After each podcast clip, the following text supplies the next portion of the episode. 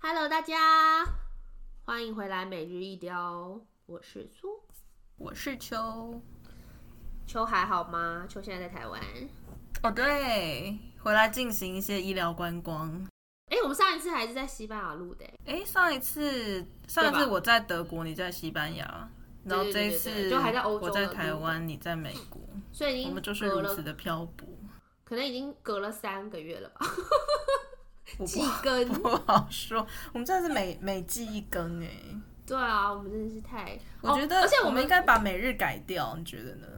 每日好像真的太太不吉祥了，我们太不我们了。对对啊，这样好像显得我们就是很偷懒，没有对，很没有信用，很没有信用，很骗，真的。哎、欸，你有被催更吗？因为我有被催更，我被催更三次。我通我觉得你那边的那个观众都催得很用力，我偶尔会收到一些温柔的提醒，但是力道没有很大。但你那边都会收到一些很凶的，就是鞭策我们。我现在已经很能够就是应付这种催更的要求，我就跟他讲说，那天就是我朋友问我，然后说，哎、欸，你们有在要要更新的意思吗？我就说，在我们还我们没有录的时候，我们都在培养全新物 Q，然后他可能也觉得很傻眼吧，他说，呃，他说，哦哦，有在动就好了，这样有在动就好。我说我们这礼拜就要录了，在我们没有录的时候，都在培养禅心。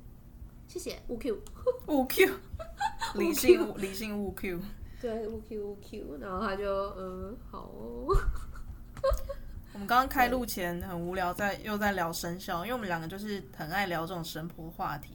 然后聊一聊之后，哦，这也会跟我们等一下要分享的那个内容有关。但总之，那个那个研究里面有提到生肖的事情，然后就会开始讲那个龙跟蛇的事情。因为我属蛇嘛，然后苏属龙，然后最后我们就在说，那干脆把频道的名称改成“龙蛇杂处”好了，而且这样还可以避掉那个日更或是季更的问题。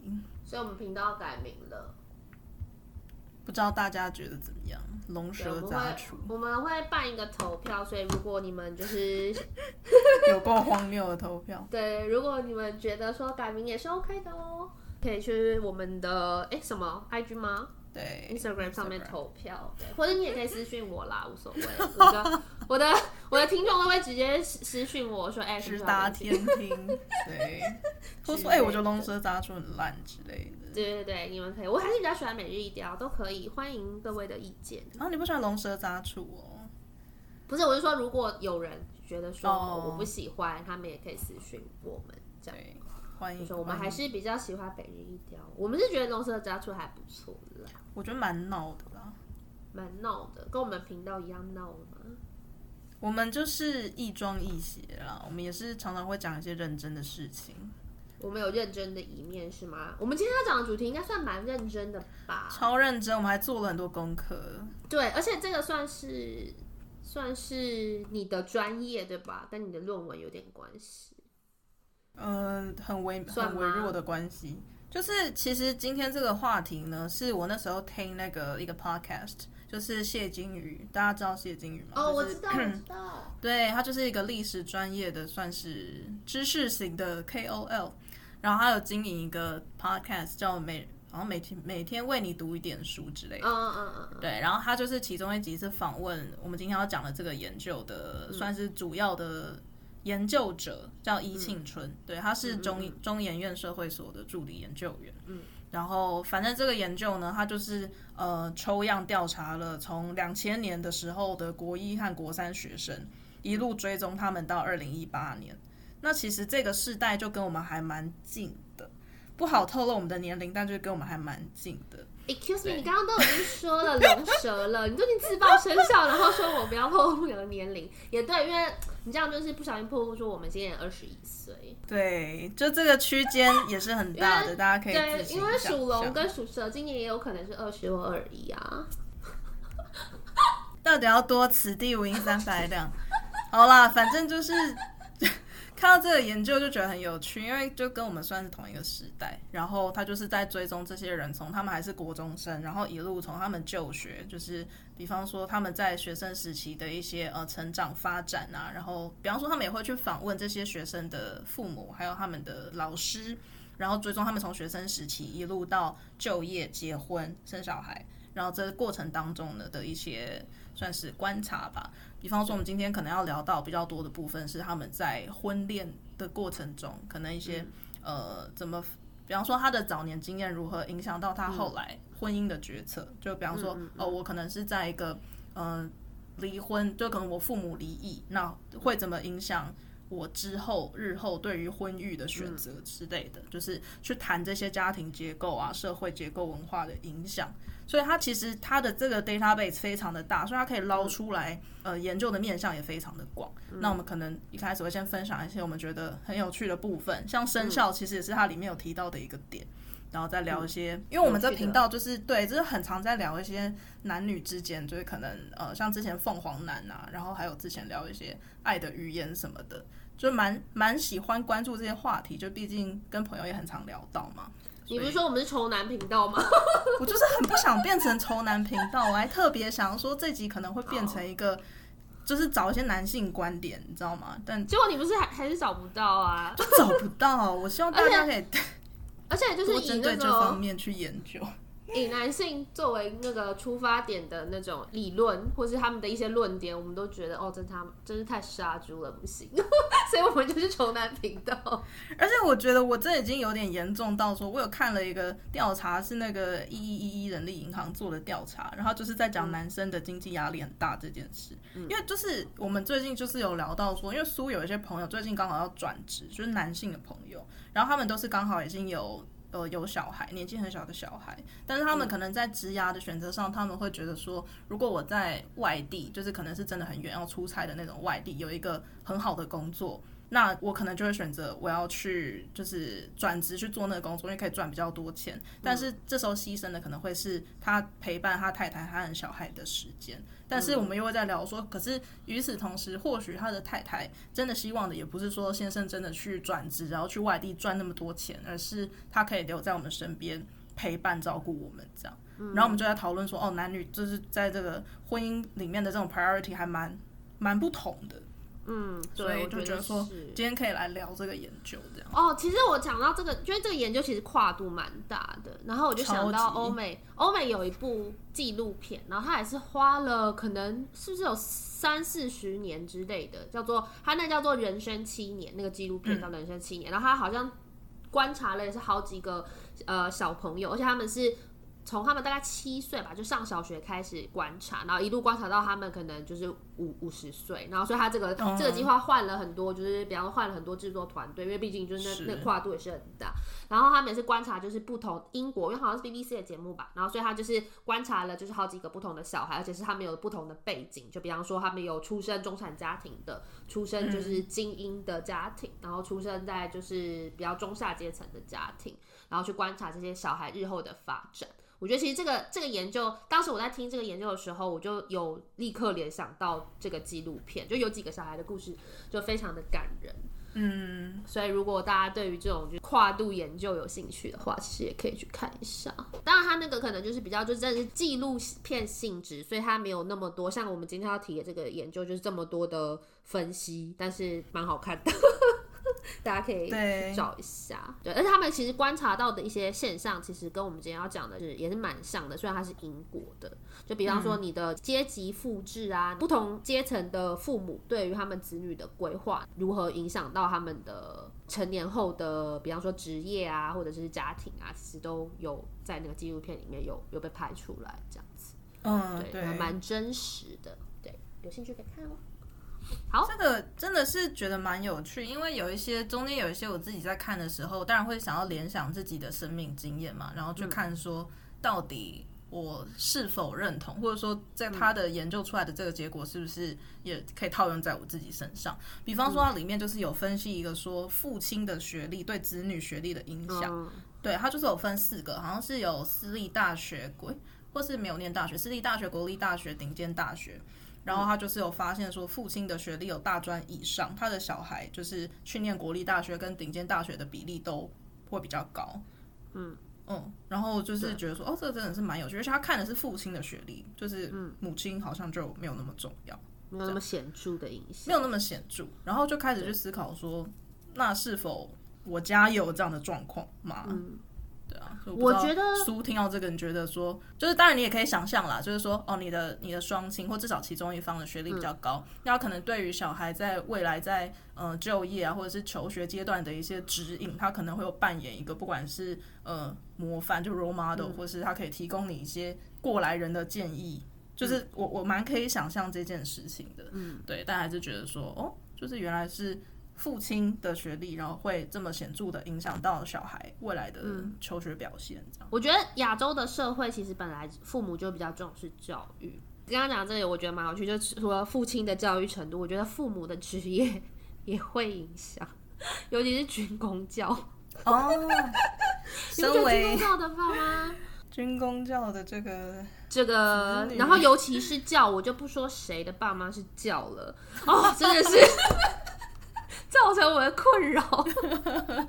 军工教对，尤其是就是教师的老师的小孩，真的就是一个很特殊的群体耶。我我对啊，我真的觉得老师的小孩从小就是一直各种压力要求，就是虎妈虎爸。而且我那天跟我另外一个朋友聊这件事，我就说，嗯、因为他爸爸是大学教授，他就说大学教授反而没有这么要求自己的小孩的成绩，可是中小学老师真的是疯狂。嗯 是不是？尤其是国小、国中老师。对啊，我真的是可能我自己就是那个 苦主吗？对，就是可怜绅士眼中人的那种，就是我就是我就是那个人，我就我就其实不知道为什么会有这种差别。你觉得是为啥？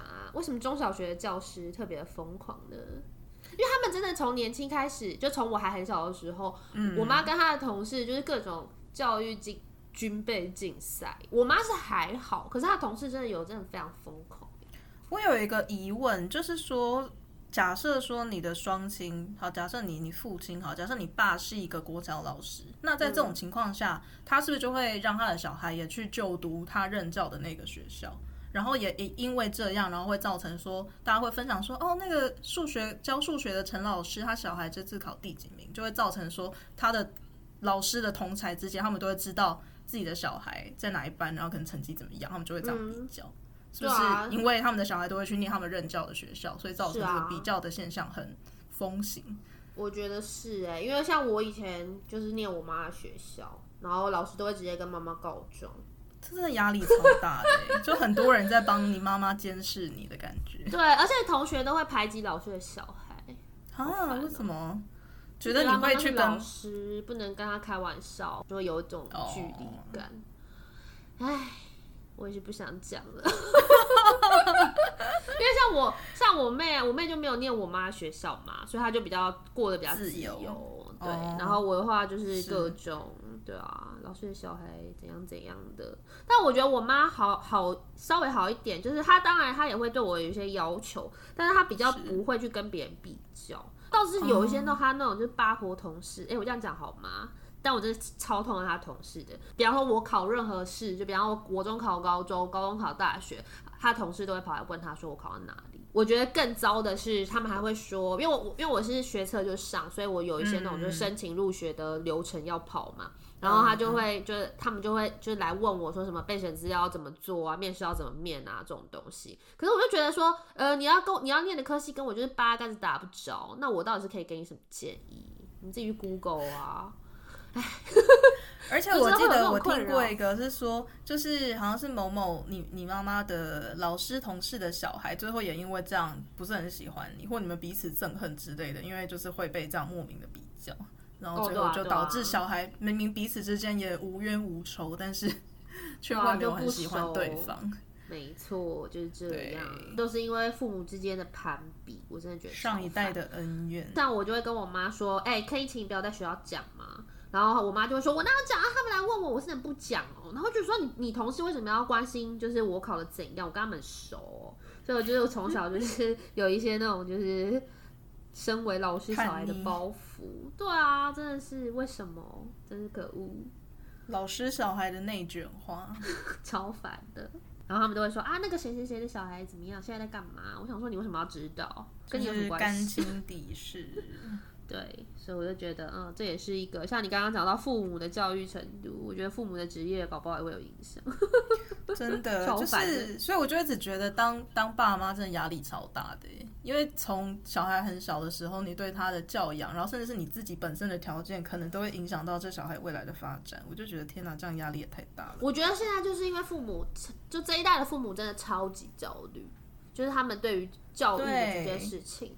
而且现在又少子化嘛，所以可能就是投入的就会投入，父母就会投入的更多。华人家长都好焦虑哦，这很值得焦虑吧？然后同时你可能又会被一些就是被你的上一代，就比方说我可能已经有了小孩，我想要用我认知到的方式教养他，但同时又有上一代的就是传统观念的介入，就会让这一切变得更令人焦虑。嗯。所以很佩服有生养小孩的听众，你们真的是太伟大了。真的，我躺平了，谢谢。在生小孩这件事情上，我们两个真的是彻底的躺平，彻底躺平。对啊，就真的会觉得有点怕哦。我之前有看到一个研究是说，就是八九零年代，就像我们这种八零后、九零后、七年级生、八年级生，现在八年级生有有生小孩的吗？问一下。有啦，有。好可怕。有有有。金。这好像一开始这也是美国的研究，然后但是其实就是可以套用套用到就是亚洲亚洲的这个现象，就是经济起飞的时候啊，就是一个社会从开发中到已开发，就是他们会在短期内有一个就是飞跃嘛。嗯，美国的专家呢就是去研究，然后发现说就是在。这种时期就是会有很多很多的人，就他们会因为透掌握了某种技能，不一定是不一定是学历哦，就比方说他可能刚刚好掌握了某一门知识、某一门技术，嗯，然后成为就是这个体制里，就这个这个时期里面，就是迅速阶级达到一个迅速的阶级向上流动，嗯，所以他们在当了父母之后，他们就会觉得说应该要复制就是这样的经验，哦，所以他们就会去逼迫自己的小孩。对，然后我觉得其实像台湾跟就是现在的中国，因为现在听说中国的的家长是各种焦虑，就他们都要学各种，就是很小就要学各种东西，就他们其实也是这样，就是因为他们可能在他们的父辈，就他们可能还是就比较穷的阶段，然后所以他们可能从事就是呃劳力劳力。跟或是对劳力密集的工作，比方说工厂做加工，嗯，这种其实还蛮普遍的。可是因为他们的那个，就是他们的那个年代，就是他们经济迅速起飞的年代，就是他们很多的人是透过，比方说念了大学，或是讲，或是说他们可能学习了外语之类的，就是掌握了某一门技术，或者是去写 code。现在的话，我觉得就是写 code，然后他们就是得到了一个迅速的阶级向上流动。所以等到他们就是变成从可能中呃下。底层阶级到了中产阶级之后，他们会避免要阶级往下，就是他们很担心阶级会往下，所以他们就会一直想要卡在那个中中产阶级的部分，然后他们就会透过教育，而且他们自己本身成功的经验是靠教育嘛，所以他们就会投入更多更多在小孩的教育上，因为他们认为说这是我唯一能够避免阶级向下的方式。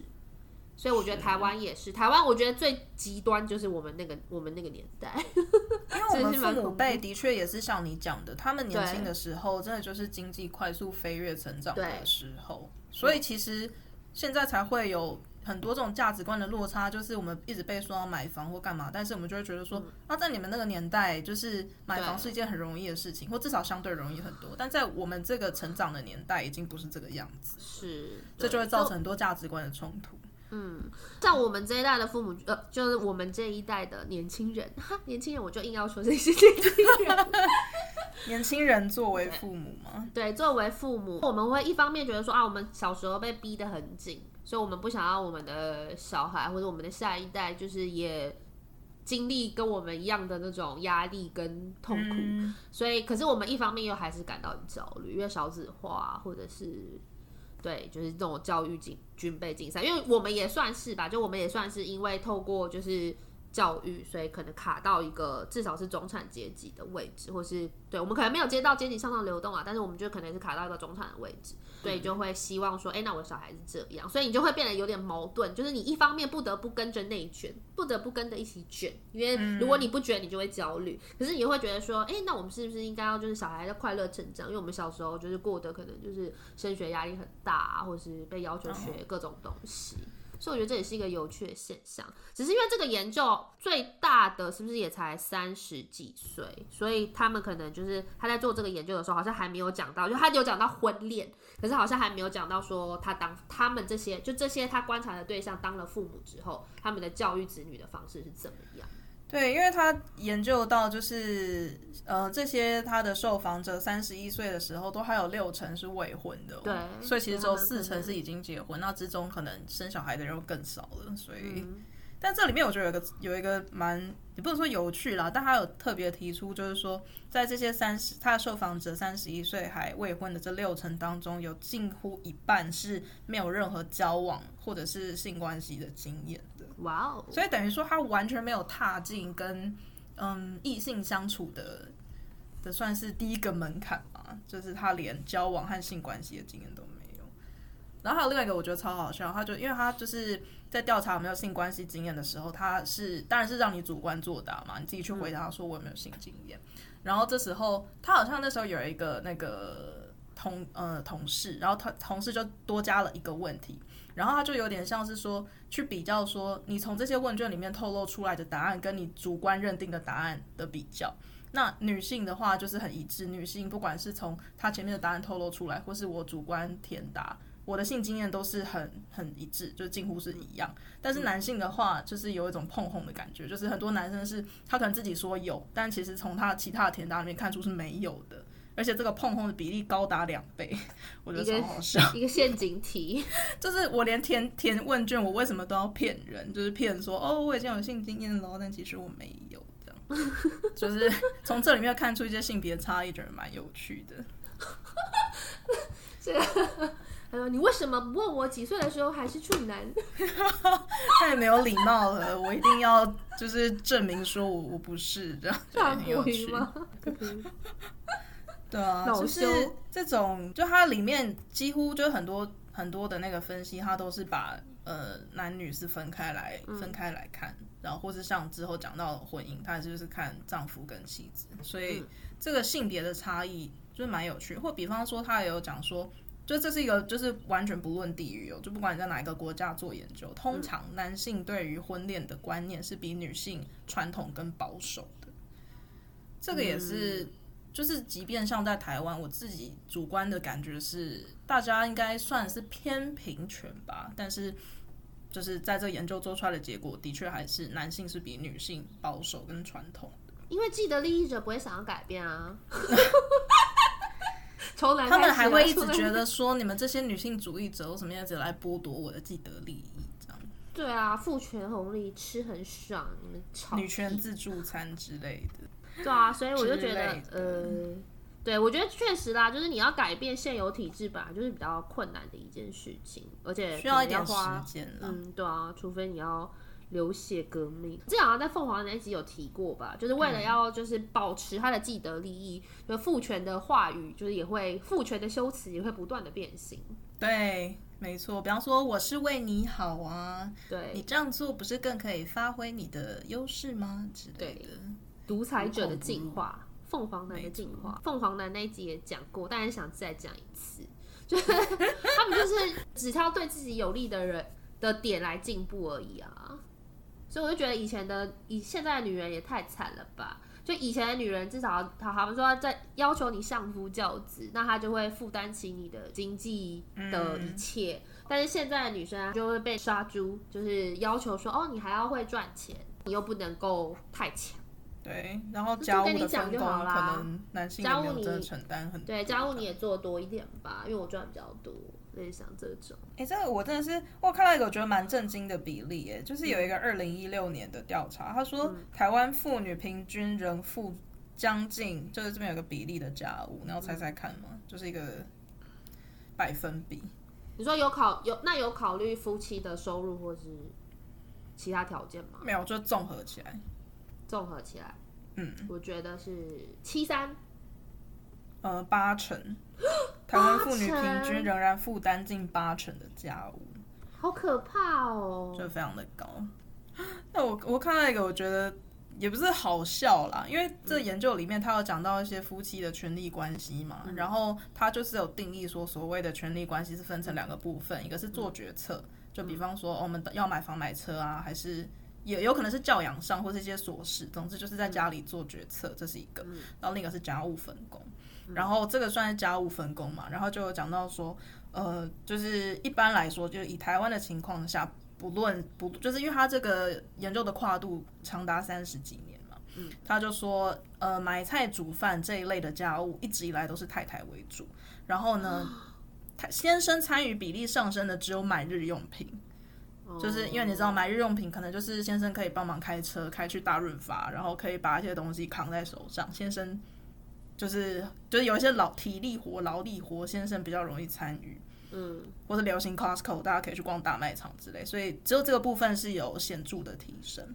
嗯，然后他还有讲说，呃，你主观认定家务分工是否公平，然后不管是哪一个世代，先生都觉得蛮公平的。就他主观会认定说，哎、欸，我觉得蛮公平的、啊，我我我觉得我做了我该做的部分，这样。嗯。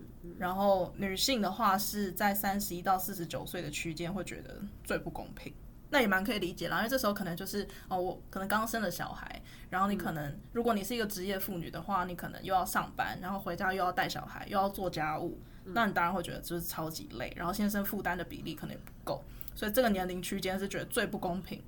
但是呢，随着女性的年龄往上升，然后不公、嗯、觉得不公平的比例又下降，那这有两个可能，一个是我已经习惯了，嗯、我就习惯我的先生就是躺，对，他就是一个卧佛啊，就是躺在沙发上的就是。对，我觉得卧佛很好笑。然后另外一个是家庭结构改变，就可能小孩长大了，所以、嗯、呃家里需要做的家事没有那么多了，这样。嗯，所以关键是小孩耶，感觉小孩可以抵个就是十件家事，一个小孩可以抵个，真的是啊。因为比方说像我跟老朱好了，我们就没有小孩，所以我们家的家务基本上就是有扫地机器人跟洗碗机，就是已经可以做掉可能三成的家务吧，或更高。所以，但是有小孩的状况下，你当然没有办法把什么都外包给机器去做。所以，以后会有保姆机器人吗？保姆机器人，婆婆可能会出来说这个不安全之类的。对，因为我也觉得我自己现在做做家事觉得还蛮轻松的。对啊，两个人的时候真的没有什么家事。扫地，对啊，就像你讲的，就是三鸡。对，我我可能就是煮饭吧，因为我觉得比较会煮饭。嗯、我刚刚看到有一个太太在抱怨她老公，她说我叫他去给我泡几条海参，他给我泡了十八条。对啊，就给先生就是煮饭，有时候就会有这种可怕的剧情。是，太好笑了，十八条海参真的是幽默。或是煮饭的时候用饭碗来量那个米的分量之类的，就说你煮一碗饭，然后就用那哦，那我就一碗碗公，一碗公。我有看到有人讲说，他说你煮三杯米，然后用马克杯，然后那个饭直接把那个盖子顶出去，顶出去，超好笑，那真的很好笑。就是可能是因为这样，所以买菜煮饭还是大部分是太太在做吧。就那你觉得你可以接受？因为我听到我听到很多就是抱怨，嗯、他是讲说就是因为先生就说，那我就赚比较多啊，那我工作就比较忙啊，嗯、那你可以多做一点，你可以接受这样吗？哦，我今天有看一个就是一个影片，就是那个邓邓慧文的影片，然后因为他不是也是之前有做那个婚姻智商嘛。然后他就是有算是有点跳脱性别的框架来谈这件事情，因为这件事真的很常发生，就是可能呃假设说今天担任呃主要的呃养家的角色是先生好了，然后太太主要在家里当家庭主妇带小孩做家事，那很常见的一个状况就是可能先先生就会觉得说啊我已经上班很辛苦，为什么我还要做家务？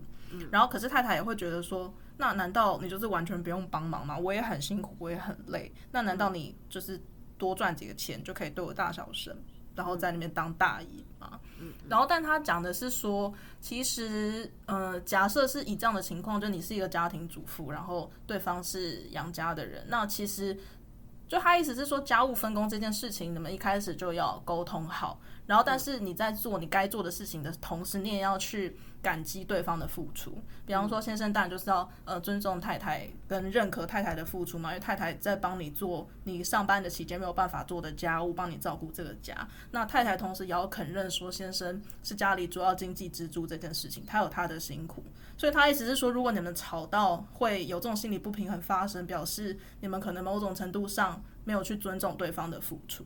嗯，那可能两个人就是要坐下来谈，然后去把你的不平之鸣给就是抒发出来，这样。嗯，因为我觉得人很容易就是陷入在就是我觉得我做的比较，我我觉得我比较辛苦，因为有些因为像先生或者是哦不一定是先生啦，或者比方说假设今天是老婆是经济支柱好了，就不管了，反正就是工作的工赚比较多的那个人就会觉得说，那我在外面工作很辛苦啊，面对客户什么之类的，就是我也很辛苦。那你在家感觉好像很爽，然后可是感觉好像对，感觉好像很爽，然后但是在家里面的那个人，比方说家庭主妇或家庭主妇好了，他们会觉得说，哎、欸，我带小孩很辛苦，半年带带看啊，超累。对对，真的对，所以他们就是会觉得说，那我如果 可以这样的话，那你去上班还可以，就是跟同事聊天，你也不是八个小时都很认真的在工作吧？你还不是会找机会去跟同事就是吃饭、hang out、喝喝手摇，那你也很爽啊。那我也可以，我在家这么辛苦还要被你瞧不起，所以我觉得好像就是会有这种，就是陷入这种盲区，就觉得好像对方比较少，不如就交换一下，给你体验一下，换位真的需要换位思考哎。对啊，像我的话，假设是我个人，我一定是秒选上班，我真的不会想要带小孩，太可怕了。对，真的是一个搏斗哎。对啊，好可怕，而且是二十四小时的，你不能睡。就是我觉得，我觉得在家里带小孩辛苦的地方，真的就是你的生活会被切割的很零碎，你就觉得我好像一直在一个重复的回圈，就是可能煮准备食物，然后送小孩去上学，然后整理家里，然后可能午中午又来了，你又要煮饭，然后去把小孩接回家，就是会你的时间会被这些看似琐碎，但其实加总起来很繁重的事情给填满。对，然后最后就完全没有自己的时间，然后还要被睡眠剥夺，没错。对，不如就让老公带带看好了。但我看了一个我觉得蛮悲伤的的他的一个发现，他就是说，就是虽然说权力关系分成做决策跟家务分工这两块，但其实家务分工的占比只占大概三成。所以意思就是说，假设你是一个呃全职的家庭主妇，你分担了几乎所有的家务分工，但是你再怎么努力，你的影响力就是三成。就假设主要的决策都是你先生在做的话，那你就算不管再怎么吃苦耐劳，做牛做马，你的影响力就是三成。所以你你的影响，你就是你在家里说话的那个，就是比较讲话没有办法那么大声嘛，地位就是没有那么高。所以这个社会还是看就是谁出比较多钱，讲话就可以比较大声，是不是？嗯，如果说你家是由赚比较多的钱来就是做决策的话，那好像是这个样子，没有苛责哦。对，那有没有那种老婆赚比较多钱，讲话还比较小声的？这也太惨了吧！这也太惨了吧！我也是这样想。我老娘都赚比较多钱了，我还不能大声吗？哎，欸，但好像也不无可能。就假设他的那个性。他的那个性别观念是比较传统，他可能就会觉得说，我即便赚很多，我还是要做一些，嗯、呃，做为人为人妻、为人母该做的事情之类的。嗯、那他可能也会不知道，讲话没有那么大声，就好像还是蛮看人。或那如果夫妻赚的差不多呢？夫妻赚的差不多，然后或者是那个学历差不多。或者是性别观差不多，这种通常就是最美满的组合，嗯、因为你们反正就价值观、三观相近。对、嗯、对，因为我刚刚我有看到一个，就是说好像越平权的话，妻子的满意度就会越高。没错。那我想柯文哲跟陈佩琪应该对他们的婚姻非常满意吧？陈佩琪那么的喜欢高级酸科黑仇男频道，科对科黑加仇男，PTT 乡民最爱频道。还有我们就是点阅率也没有很高，不然我们可能会群起 群起攻之，可能会被延上哎，被延上，他们就会用问卦的方式让我们被延上。对，有没有龙蛇杂处的八卦？真的杀猪讨厌滚！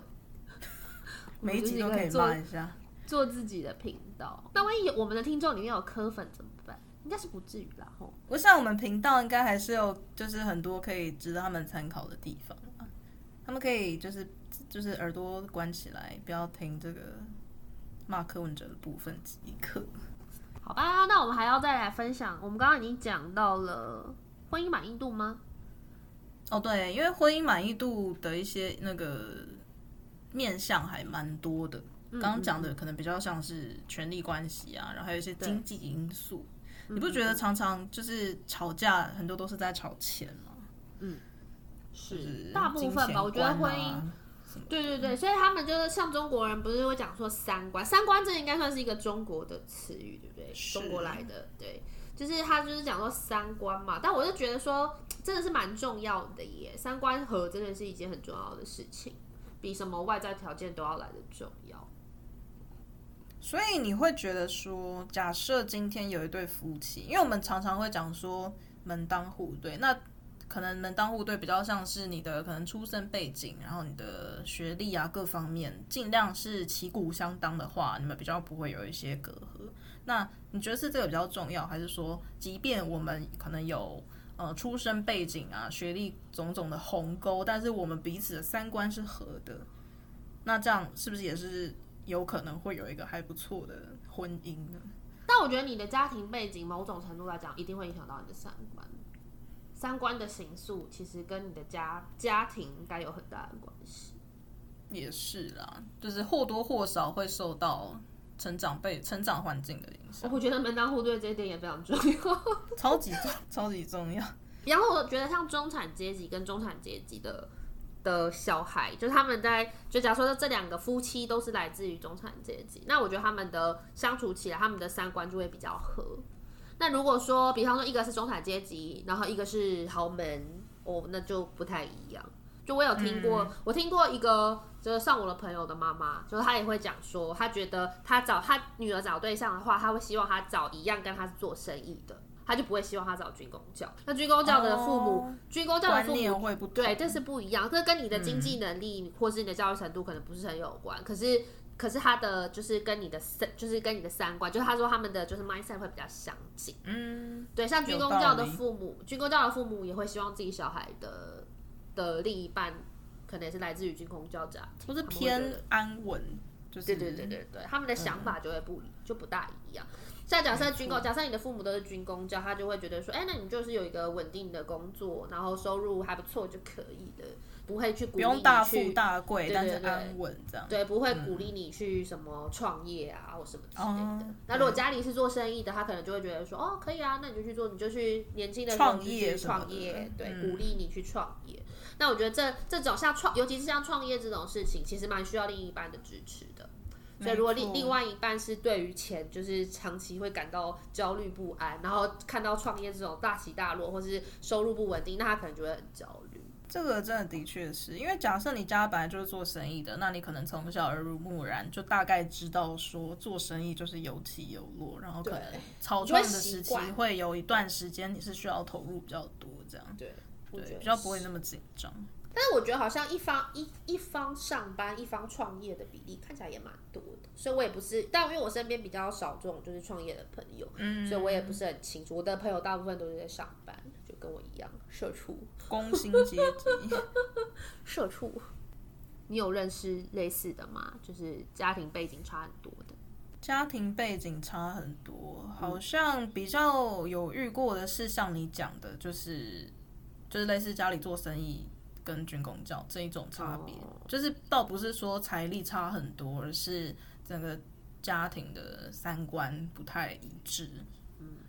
我倒是有遇过财力差很多的，这三观也是不合到一个，我觉得呃还好吗？两位 蛮可以想象的啦。对，就是因为消费的习惯也都很不一样吧。哦，我之前听过一个，就我以前的同事，然后他们家，嗯、他们家听起来是就是蛮有钱的，嗯，又是独生女，他就说他以前买衣服，如果他没有办法决定他要什么款式，他妈会让他包色。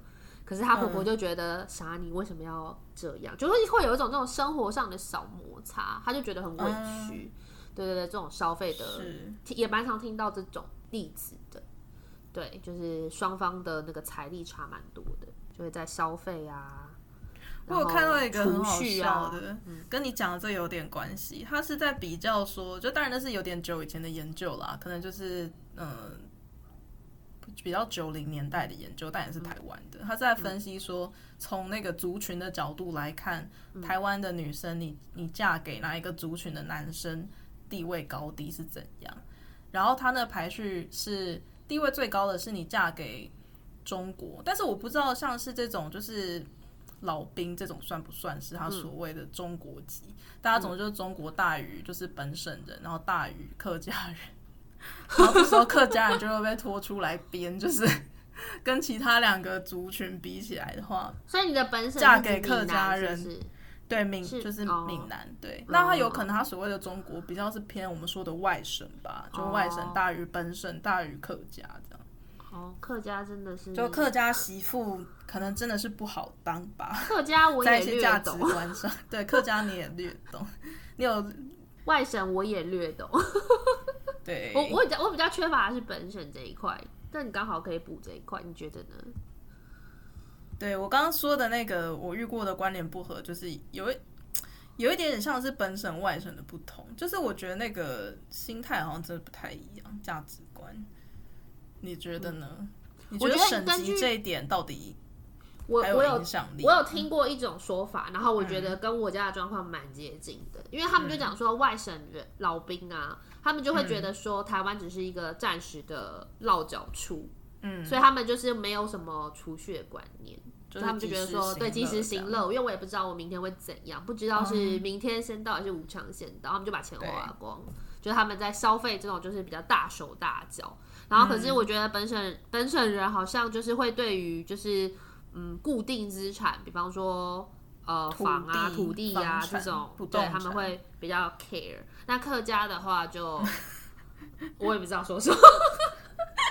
客家的话略懂，我要想一个用怎么比较委婉不失礼的方式来描述我心目中的客家人、客家男人。怎么样？以夫为天吗？还是？以夫为天吗？我觉得他们对客家女，对于客家媳妇的那个要求很多，然后非常要非常的节俭。你的地位是不是会变得很崇高啊？媳妇熬成婆之后，欸、理论上好像应该要是，对不对？就是要很很节俭啊。我最常听到就是不能浪费。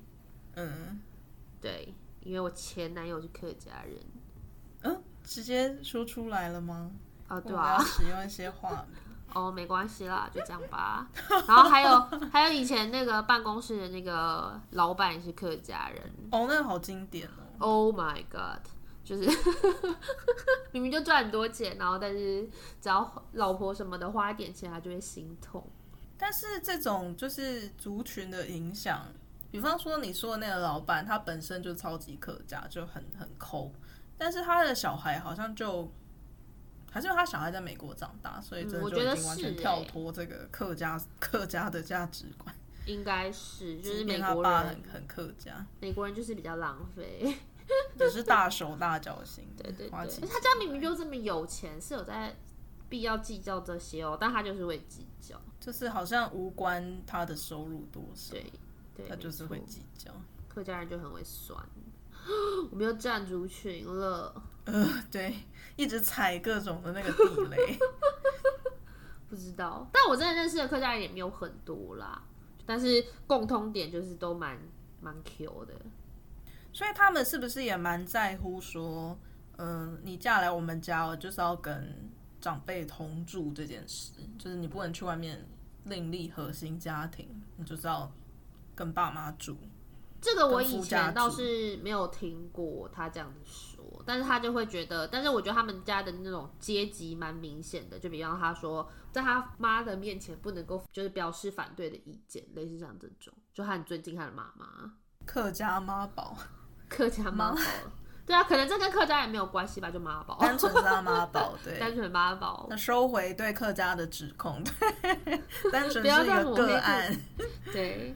但因为我也没有理他，所以我觉得这就是三观超级不合。对，这真的是你如果在交往阶段就发现的话，真的可以，这好像很难调整诶。三观你觉得有磨合的可能吗？很难，因为那真是根深蒂固。嗯，像因为像我们家就是外省，算外省家庭吧，然后妈妈就很强势啊，妈妈都是神明，好吗？做任何事，哦、所以这个跟省级有关，是不是？我不知道哎、欸，因为我就觉得外省的女性比较强势。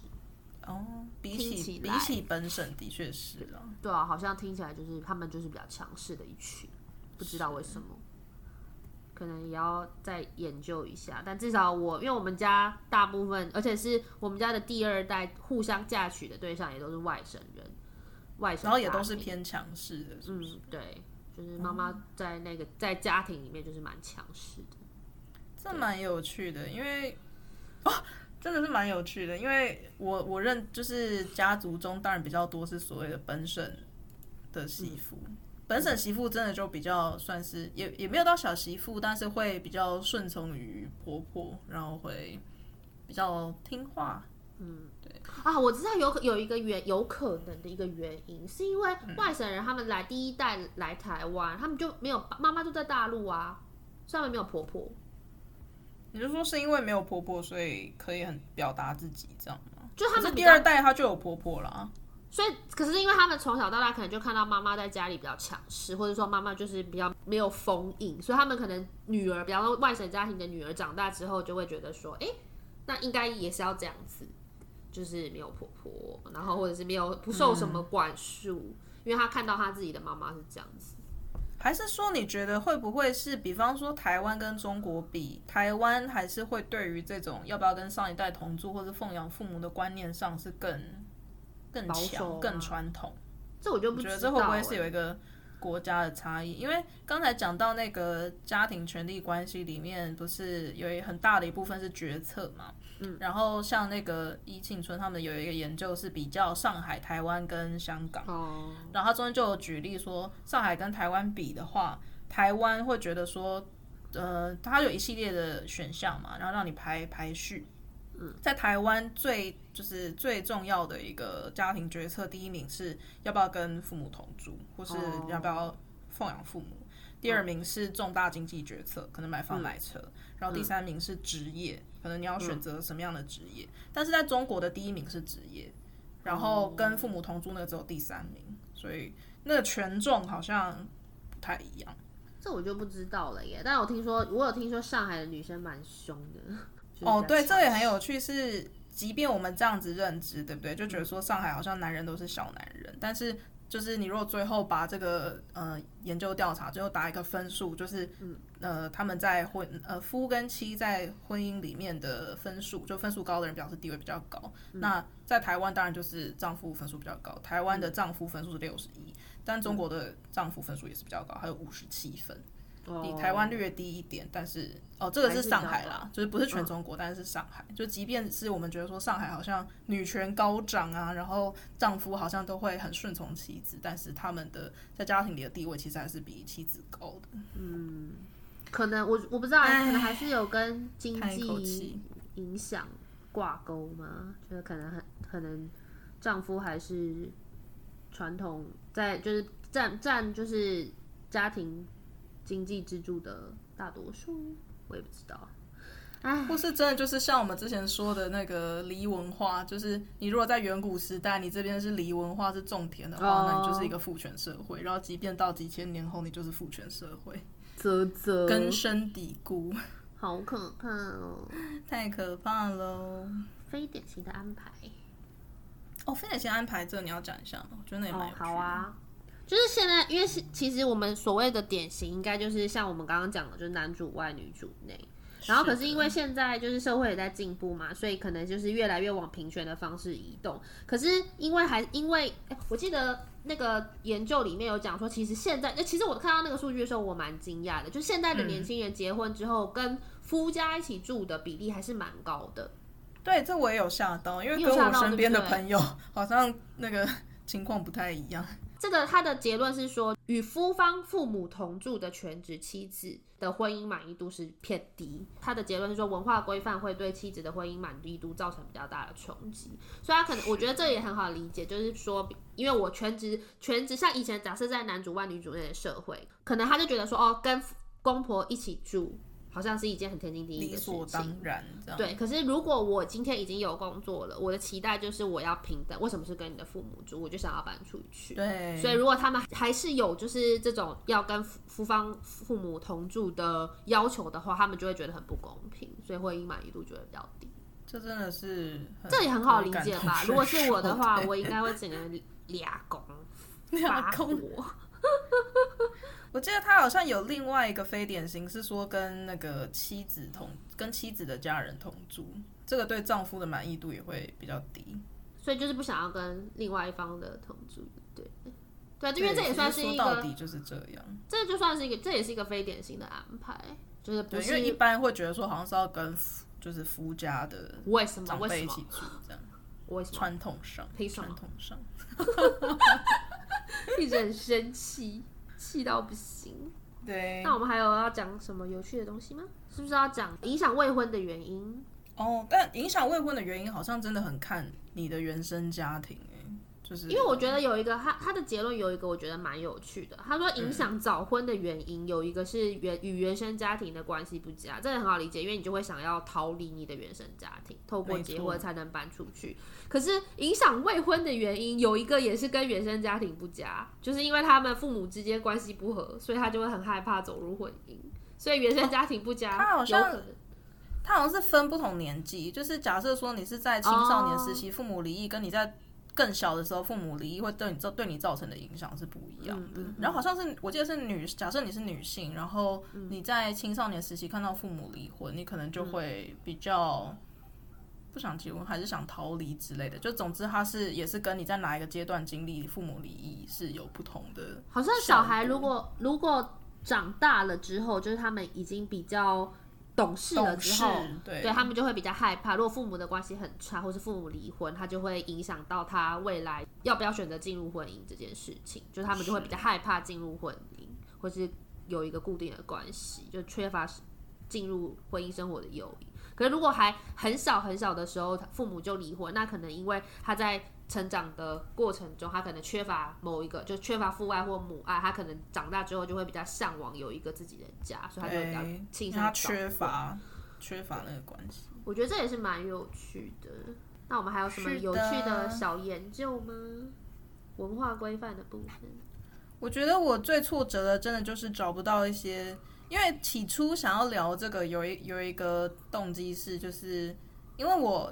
也是有听说一些男性友人，就是他们可能也会觉得说自己的压力真的很大，嗯、就是他一方面要担任就是养家的这个角色，然后他一方面又要可能调停太太跟呃自己妈妈的关系啊，然后或是家里的一些呃亲职，就比方说带小孩的部分他也要参与，然后最后就弄就很焦头烂额。所以我原本想说，看有没有这种研究是在研究说。呃，现代这些已婚男性主要的压力来源是什么？嗯、然后可能是因为什么样的原因造成之类的，但真的就是还没有找到 台湾的研究。因为好像很多，我看到很多呃男生在呃，应该说就网络上啦，就他们常在就是战男女嘛，他们就会讲说，嗯、呃，现在的男生就是会被要求说结婚要。有车有房啊，什么之类的，就是他们觉得经济的重担比较都是压在男生身上，嗯、女生的话就可以做，就比方说低薪的工作，然后也不会有人说什么，不用存钱，想干嘛就干嘛，想买什么就买什么，想出国玩就出国玩，因为他们结婚也不会，就算他要结婚，就是也不会有人就是去检视女性的经经济基础，所以他们就觉得说这很不公平。这个我倒是有查到一个数据，他是说月薪三万元的男女当中，男性有一半都是未婚的，然后女性却只有四分之一，表示说女性就算你的月薪只有三万，没有那么高，但是还是有四分之三的人是可以找到婚恋的对，就是找到结婚的对象，而且也是有一些问卷，它显示最后的结果是说，男性他对他自己的经济条件就是。男性自己的经济条件高的情况下，他对他的婚姻满意度就是高的，所以无关太太赚多少。嗯，然后甚至有的时候是太太如果赚的很多的话，会造成男性的一些压力，或是太太可能就会因为很忙没有办法分担太多的家务，导致他的那个婚姻满意度下降，就是先生的婚姻满意度下降。所以，就是男性的确可能比较有这种要结婚的话，收入不能太低的这种压力吧。嗯，因为我记得你记得我们之前很前面很前面的有某一集有提到说，男女在择偶的时候，其实标准一开始就不一样。然后这跟这好像是可以回溯到人类的最原就原始的时期，就是因为女性她可能受限于对对对，受限于就是一些体力上的那个差异，嗯、先天的差异，所以女生比较就是雌性是比较就是在。呃，照顾家庭或是跟幼儿，然后男生是比较是出去找食物啦。那个时候就是食物，那现在放到现在就可能就是经济吧。对，所以在择偶的条件上，就是女男生可能就是会雄性的动物，他可能会优先考虑这个女生的这个雌性的外表。就是他可能要是对是健康的，是美丽的这样子，嗯、然后会有助于我们的下就是遗传或是遗传我们的优优良的基因。那可是女生就反而对于就雌性的动物反而对于就是外表这件事情就不是很看重，她可能就是比较看重就是我能你能不能够给我一个稳定的经济基础，然后让我不用担心我跟我的小孩有一天会流离失所。所以不知道哎、欸，感觉都有关系，就有可能是这个基因。的关系就演化，在演化的过程中，它就是一个一个常态，对对对，变因。然后也有也有可能是跟就是社会对于男性的期待有关系，对，一定的。但至少我听到我身边的朋友听起来都蛮平等的，就可能至少就在不论是在教育教育背景或者是在收入上，就是女生赚比较多的，我也蛮常听到的。嗯，的确，可能真的就是一些沟通吧。我觉得，嗯、就是因为像。有的时候会造成一些不满，就不管是先生或太太，有时候就是你自己觉得有委屈，或是你自己其实有一些期待，但是你可能没有表达得很清楚，或是你觉得不用讲，对方应该要知道，但是当对方没有做到的时候，你就会觉得失落，或是之类的，就会有一些委屈。我我当然是有一点站着说话不腰疼，因为我自己没有遇到这个状况，但是因为我当然也有听过一些状况是可能。双方嗯，比方说女生觉得委屈，她把她的委屈表达出来，但是先生不予理会，或甚至就是还驳斥她的想法，觉得说，比方说等你赚到那么多钱再来讲或什么的，这种很不哇很不 OK 的回应，那对啊，这种情况真的就会比较棘手啦。可能要去咨，可能要去寻求一些婚姻咨商之类的。但是假设假设对方并不是这么怎么讲这么难以沟通的人的话，说不定如果适时的表达出自己的一些需求的话，可能也会有助于这种关系的对，不要处在冲突之中吧。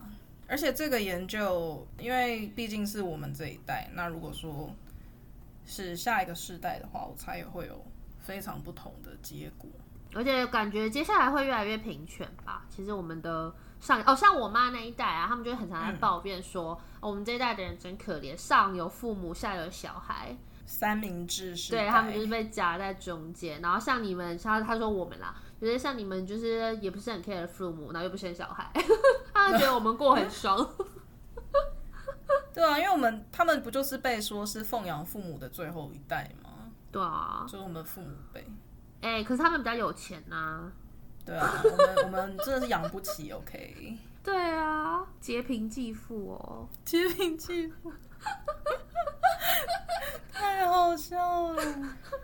不要这样，真的是不要这样，先不要。像我们今天带到的，主要是在婚恋观的这部分，但它里面还是有很多有有趣的小研究，比方说教育的，的对，对于教育的研究，然后对于文化规范的研究，这也是很好笑啦。就我们讲、就是，你要讲吗？生肖的那个哦，你说文化规范，好，这就是一个有趣的那个轻松的小话题。他们就讲说，可以从台湾的社会啊，就是从出生率看到，就是文化文化规范不死，就是他们发现龙年的出生率是暴增的。就是明显高于其他生肖这样子，对，就你长期来看，它是一个往下的曲线没有错，可是到龙年它就会突然有一个往往上的那个起伏，然后经过龙年之后就再继续往下探。我真的不懂大家为什么那么爱龙子龙女，因为龙就是比较吉祥啊，要我说几次？真的是，我们就是很吉祥，不像某蛇。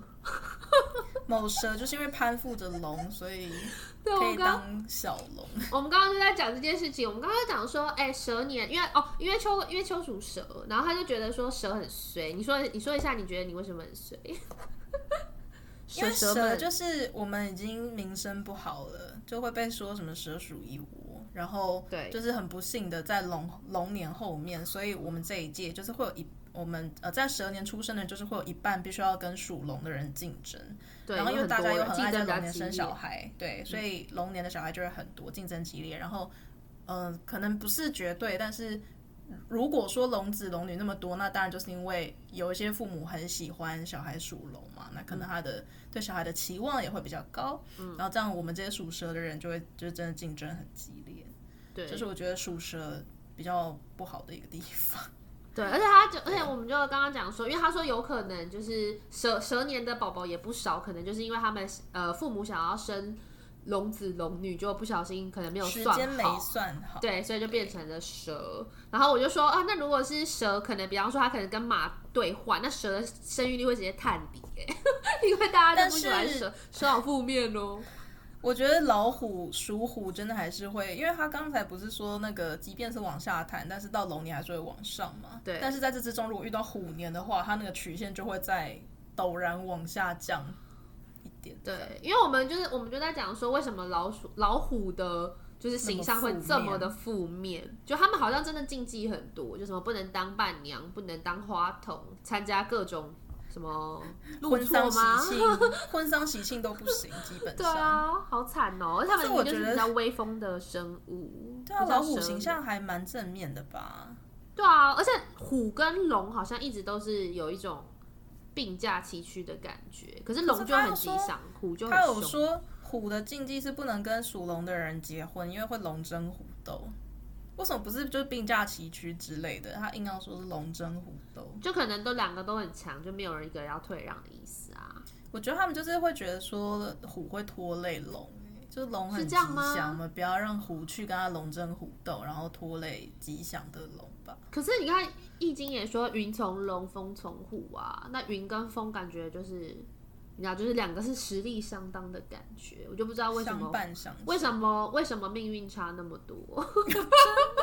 一个就是大家都欢迎他来，你知道吗？就比方说当伴娘，就我们就就是请这个属龙的人来当伴娘，然后属老虎的说抱歉，你不能当伴娘，请离新娘远一点，谢谢。就是他们就是想要斩断老虎的一切社交啊，到底是怎样？到底对老虎有什么不满？你说，真的不要排挤属老虎的人，好可怜。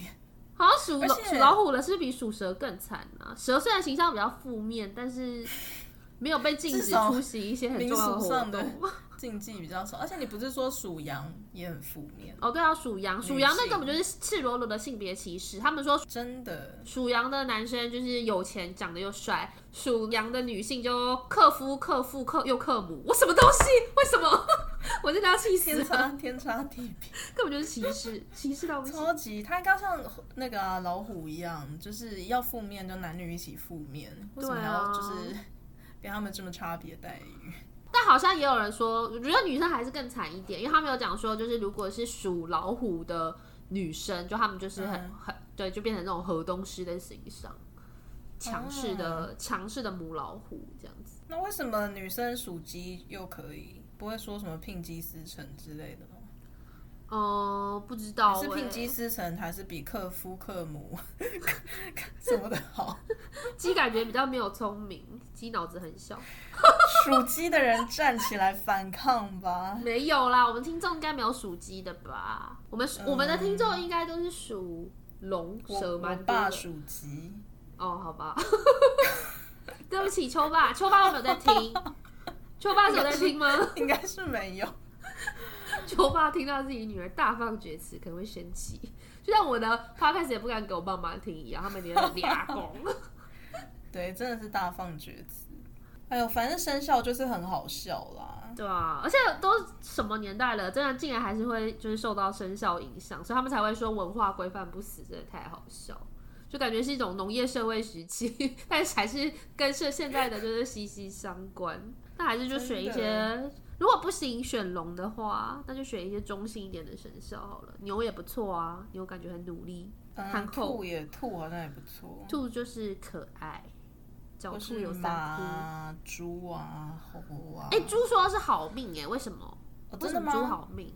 对啊，他们都说猪很好命，可是猪一点都不好命，猪会被吃掉，哪里好命？那鸡呢？一直拿鸡出来当一个鸡，鸡脑子比较小，鸡也常常被骗啊！你忘了那个跟鸡借脚的故事吗？鸡就是被骗，哎呦，请你把你的脚借给我，然后就再也不还了。鸡就很生气，真的。这样听起来龙也是蛮霸道的，呃，但是龙就是很吉祥，对我们就是吉祥。我们会下雨哦。好哦，好啦，如果支持我们换成龙蛇杂处的话，欢迎跟我们反映。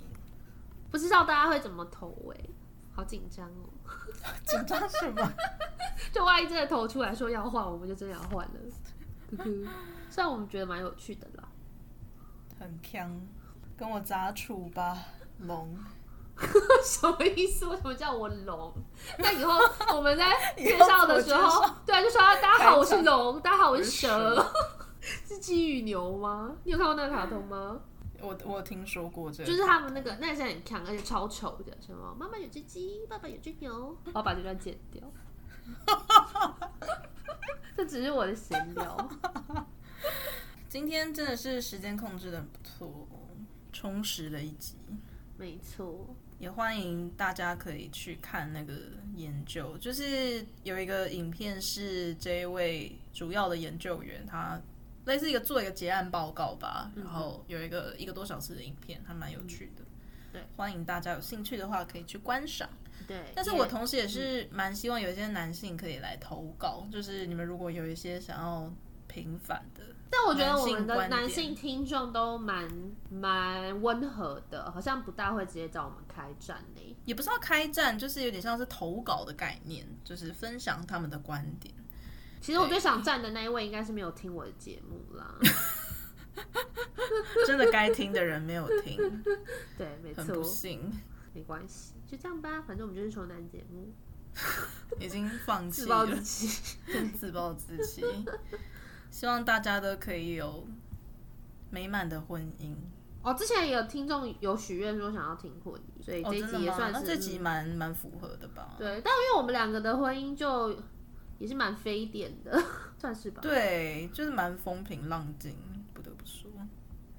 而且因为我们没有住在台湾啦，我觉得这差蛮多的。嗯、对，天高皇帝远，就没有什么过年要回谁家这种很烦的问题。年经文。对，好的，那祝大家愉快喽！下一次跟不知道什么时候啊，对，有如果有想听的话题，也可以投稿给我们啦。我们最近都在培养禅心，比较没有一些有趣的话题。不过这集很有趣吧，也很实用。对啊，这集还蛮有趣的，我个人觉得啦，知识量也蛮够的。是的。好的，希望大家喜欢喽。那我们就下集再见，拜拜，拜拜，跟大家说拜拜，蛇跟大家道别喽，再见。Thank you.